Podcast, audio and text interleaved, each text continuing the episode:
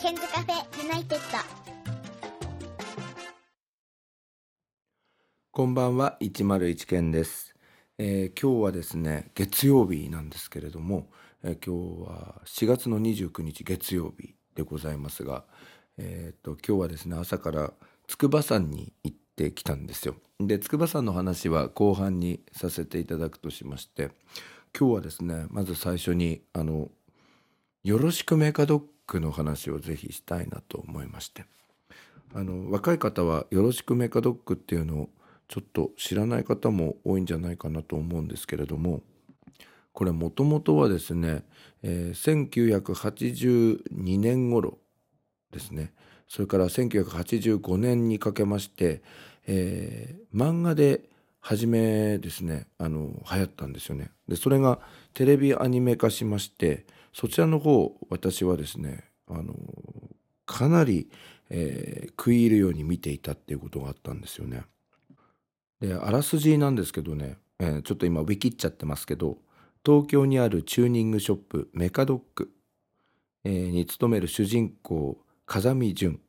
えー当初は、店に出入りする常連客の求めに応じさまざまなチューニングを行っていたが自分が手がけた車を走らせているうちに他のチューニングショップとの関わりが生まれ多くのレースに参戦することになるという話なんですよ。でなんかその頃めっちゃ車好きだったんですよね小学生だったんですけどでまあもちろんその車は小学生だから運転することができなかったんですけどまあそれを見たおじいちゃんがあのタミヤのあのめっちゃスピード出るあのラジコンを買ってくれましてラジコンの車を。ですごい30キロぐらい出るのかな？すげえ速いやつだったんですけどそれ買ってくれてあの窓のところに、えーマジックで「よろしくメカドッグ」ってこう書いて走らせたんですけどあの買ってもらって「よろしくメカドッグ」って書いて走らせたんですけれども5分もしないうちにあの洗濯物を干すやつのあの端あのその支柱というかそれにぶつけまして、えー煙を吹いて、えー動かなくなってしまったっていう黒歴史があるんですけどまあそんな「よろしくメカドッグ」なんですけどこの間ですねちょっとあのまあ若い子でもう全然10代の子なんですけどあの LINE のやり取りをしておりまして最後に「よろしくね」って打つのもあれかなと思ったので「よろしくメカドッグ」って打ってそれから YouTube のリンクをつけてあげたんですよ。でそのリンクをジャンプさせますとおよそ25分間にわたりますその「よろしくメカドッグの」の第1回放送版が流れるっていうめっちゃ昔を感じるっていうような感じだったんですけどでその子はそれをなんか家の人に見せたらしいんですよその YouTube を。そしたらなんかお父さんかお母さんかちょっとどちらかわからないんですけれども家の人も「これちっちゃい頃見たことある」みたいな感じでなんか家で少し盛り上がってくれたみたいなんですよ。でまあその話をちょっと授業の中で言ったところ結構反響がありまして自分のお父さんも漫画全巻揃えてますみたいなの を教えてくれたりとか。あの誰も「よろしくメカドック」っていう言葉を発しなくなりましたけど今の40代ぐらいの、えーお父さんとかにとっては結構小学生の頃夢中になったアニメできっと懐かしいんじゃないかなと思うんですよね。なのでこの番組を、えっと、聞いている皆さんももしよかったらお家の方が40代であれば「よろしくメカドッグ知ってる?」なんて言ってみるとあの会話が弾むんじゃないかなと思っておりますのでぜひ、えーチェックしていただきたいなと思っております。でまあその「よろしくメカドッグ」からあ派生して自分はおじいちゃんにあのタミヤのラジコンカーを買ってもらったんですけど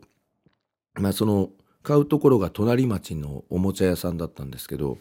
まあそこのおもちゃ屋さんの名前を出してしまうと悪いんですが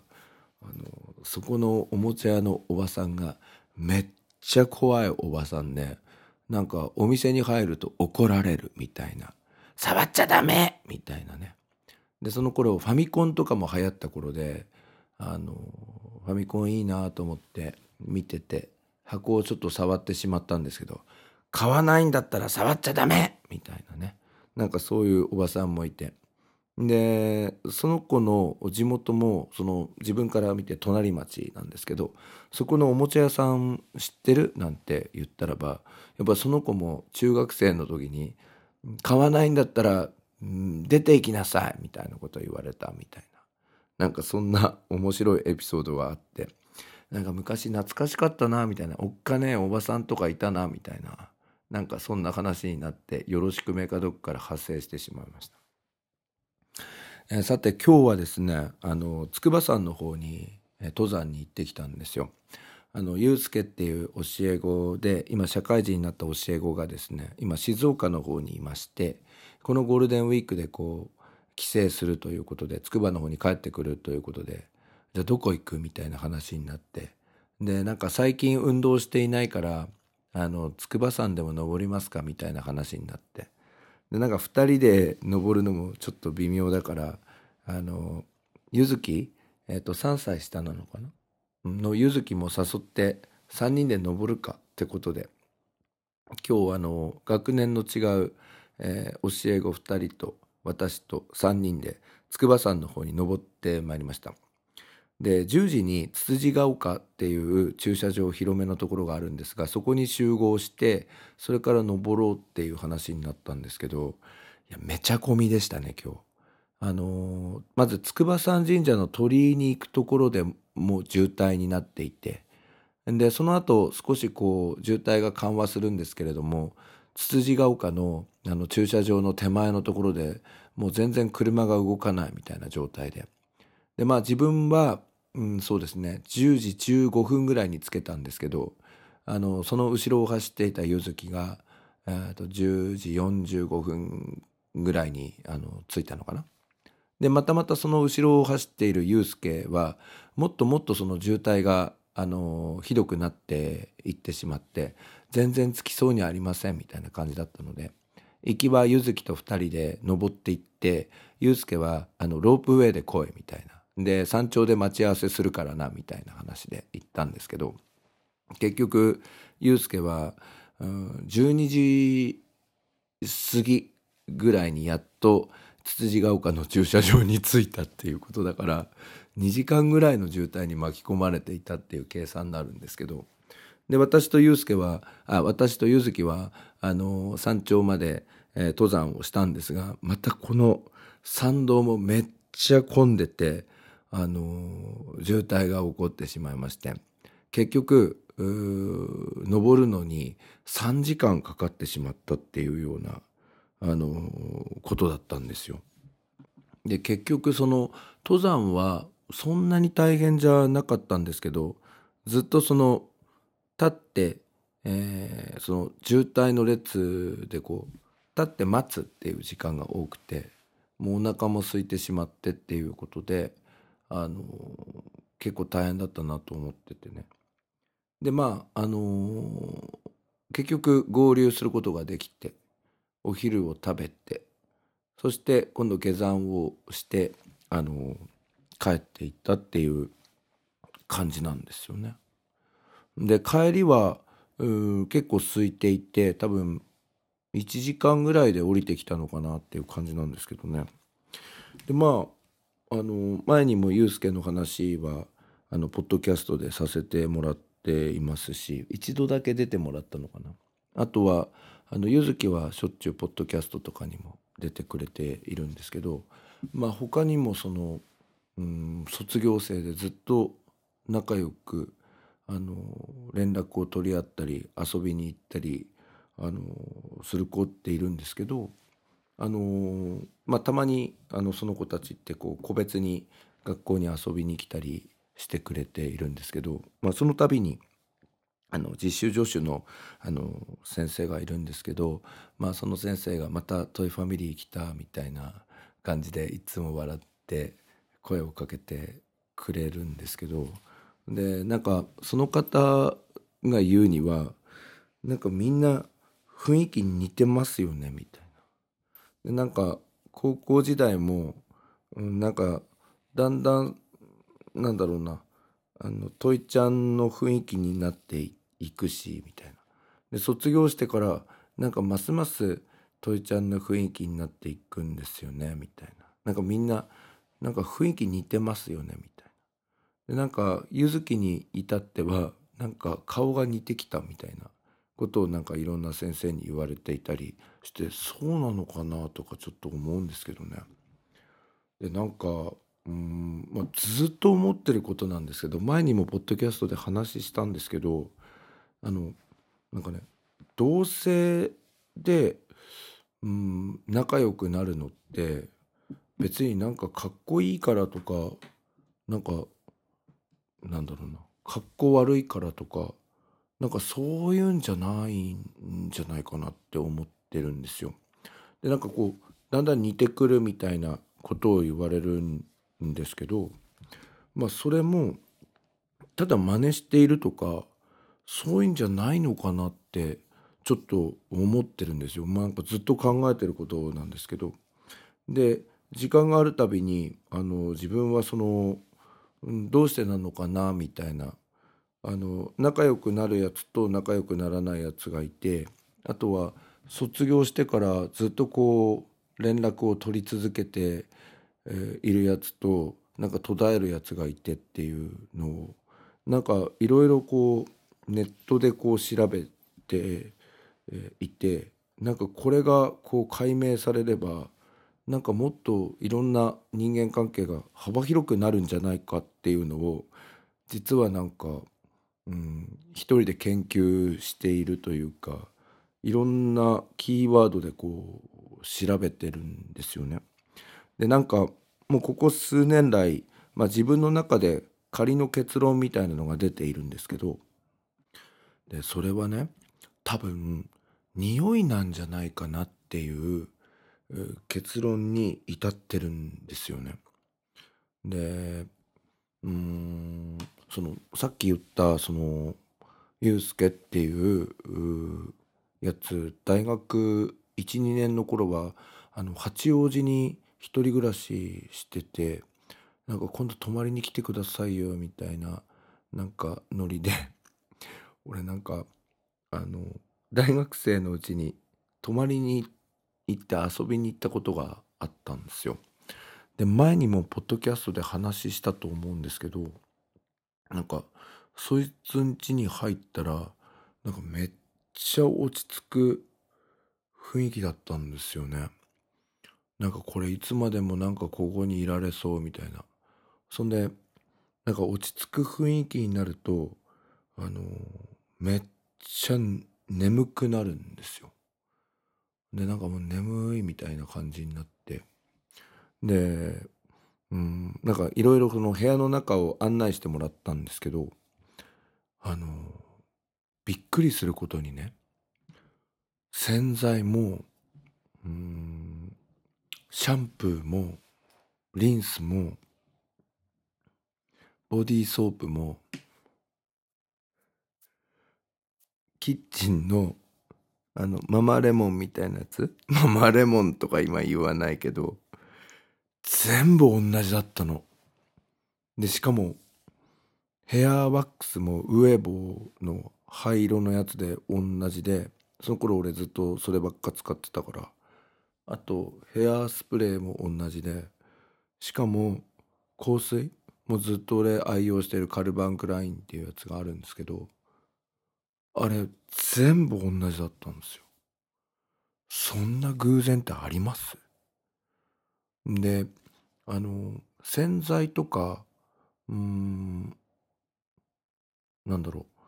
う、えっ、ー、と、シャンプーとか、リンスとか、ボディーソープって、うん、うち妻が選んでるんですよ。で、うんと、香水もカルマンくらいがいいよって言ってくれたのも妻だったんですけど、あの要するにその妻の自分の奥さんのうんと好きな香りが祐介も好きな香りだったっていうなんかそういうなんかすごいびっくりする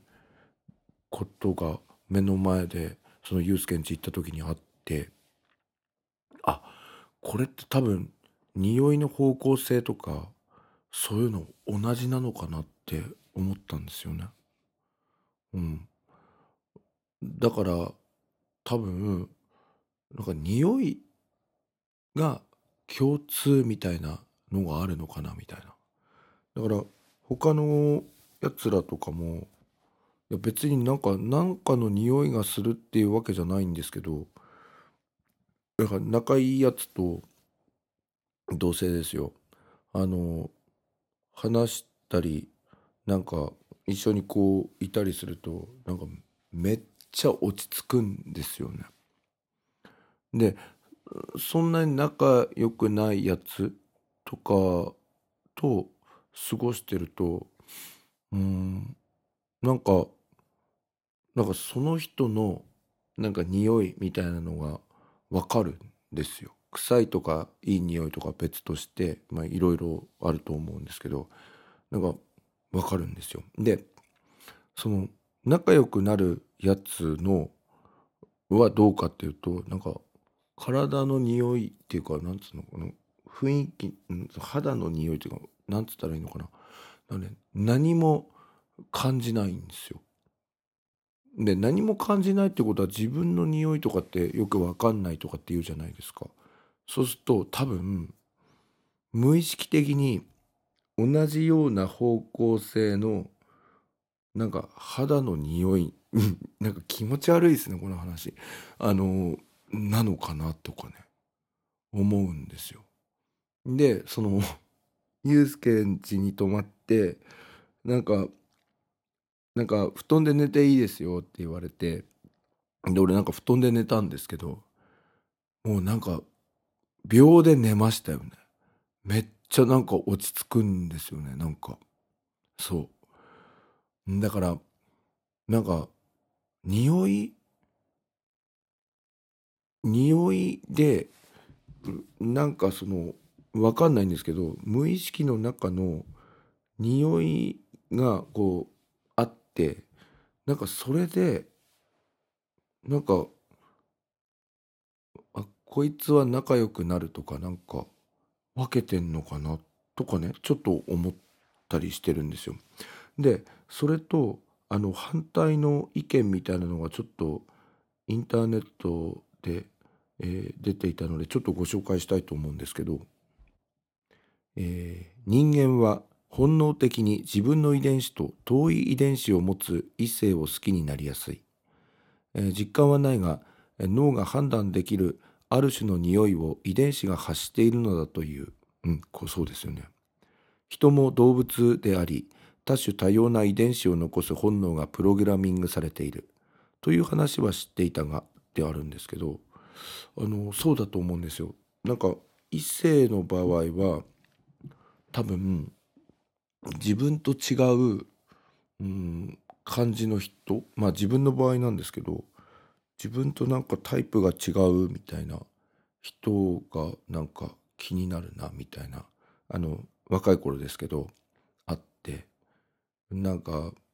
うん活発な自分なのでなんかおとなしい人とか真面目な人みたいなのを好む傾向があってでもしかするとうんなんだろう匂いの部分香りの部分で言うとなんかめっちゃいい香りするなって思ったんですよ。だからそれって自分の香りと真逆の香りだからいい香りがするとかっていうことなのかなみたいな。だからうーんなんか異性の場合は自分と違う香りの、うん、人を好んで多分同性の場合は同じ、うん、香りっていうか方向性のだから結局分かんないっていう何も匂いしないみたいな。でもなんか落ち着くみたいな。なんかそっちなのかなみたいな。えまとめると異性の場合は自分と違う匂いの人を好きになって同性の場合は自分と同じような匂いの人かっこ、うん、感じない匂いなんですけどが仲良くなるっていうそういう構造があるのかなと思ってんですよね。でここのインターネットの記事にも出てるんですけどあの多種多様な遺伝子を残す本能がプログラミングされてるからその異性を好きになる場合はちょっと自分と違うタイプのなんか人を好きになっていってで香りがいい香りっていうのは自分と違う香りっていうことでで同性の場合は多分仲間意識っていう方向になるので、うんと、自分と同じ香りの方向性の人を好きになるっていうか仲間に取り入れたくなるみたいなところがあるつまり同じ遺伝子の人たちでこうタッグを組もうぜっていうことになるのかなっていうのをちょっと思ったんですよね。今日なんか筑波山で下山しながらその目の前に、えっと、祐介と柚月がいてあそういう感じなのかなみたいな。でそうすると、うん、遺伝子がこいつらも同じ、うん、遺伝子でなんか自分に近い遺伝子だから仲いいのかなとかなんかそんな変なことを考えながら今日山を降りてきたんですよ。で遺伝子が同じだと結局成長するにつれてなんか似てくるっていうのはそれも一理あるのかなとかね。なんかそんなことをちょっと今日考えながらうん一日過ごしたんですけどね。どうなんですかね。ちょっともうちょっとこれは研究していこうかなと思うんですけどね。なんか奥が深い話というかちょっと気持ち悪い話だったんですけどうんなんかそんな感じがしますね。はい。ということでお聞きいただきましてありがとうございました。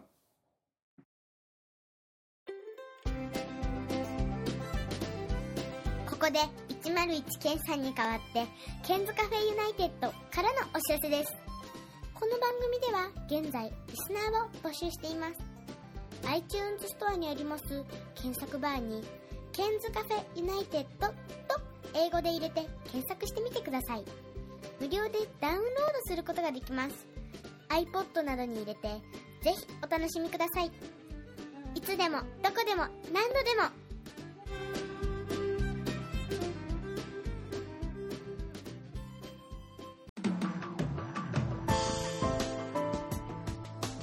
iPhone でお聞きの皆さんに新しいサービスのお知らせです。App Store から Podcast というアプリをダウンロードしてお楽しみいただけます。これを利用すると他の作業をしながらでもまたは iPhone を閉じた状態でも聞くことができるようになります。いつでもどこでも何度でも